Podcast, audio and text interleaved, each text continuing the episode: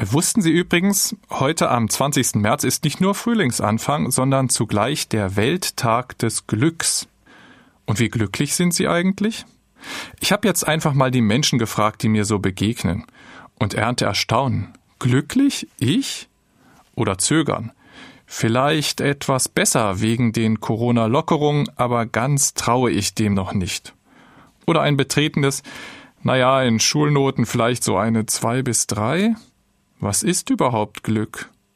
Eine fängt an zu singen, ein altes Lied von den Comedian Harmonists.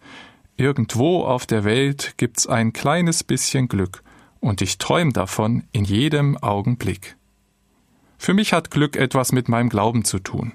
Gott nahe zu sein ist mein Glück, sagt ein biblischer Psalm. Der Beter des Psalms will auch singen und dabei voll Glücksgefühl die Werke, das Tun Gottes verkündigen. Was er dabei vor Augen hat? Für den Frühlingsanfang vielleicht dieses.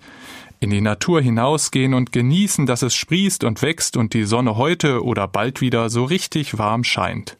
Und dafür Gott dankbar sein. Er meint aber sicher auch noch viele andere Momente, die mich die Nähe Gottes spüren lassen, wo ich glücklich bin. Beim Joggen, im Urlaub, beim Hobby, bei der Arbeit, die mich ausfüllt, beim Lächeln, das mich ansteckt. So wie das von dem kleinen Mädchen in der Kita. Es hat mir freudestrahlend erzählt, wie es wieder einmal so richtig geglückst hat, weil doch der Papa mit ihr Verstecken gespielt hat. Geglückst? frage ich nach. Genau, sagt sie altklug. Das ist, wenn du vor Glück nur noch glucksen kannst und dann gefunden wirst. Ich wünsche mir und Ihnen, dass wir uns finden lassen.